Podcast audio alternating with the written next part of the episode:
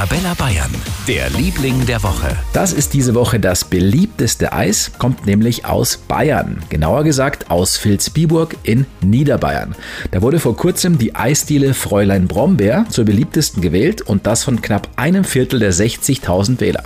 Vielleicht liegt es auch an einem ganz bestimmten Eis, nämlich dem Weißbiereis. Fabian Schwarz, Ihnen gehört die Eisdiele. Wie kann man sich das Eis vorstellen? Wie kann man sich das vorstellen? Ist nicht recht viel um zum normalen Eis. Es ist ganz normal wie in jedem anderen Weißbier, ist auch Alkohol drin. Also man sollte jetzt da noch drei Kugeln nicht mehr aufs Radl steigen oder ins Auto. Also es ist wie, wie ein normales Eis, eben auf Basis von, von Weißbier. Na dann, gut Schleck. Für ganz Bayern, der Liebling der Woche auf Arabella Bayern.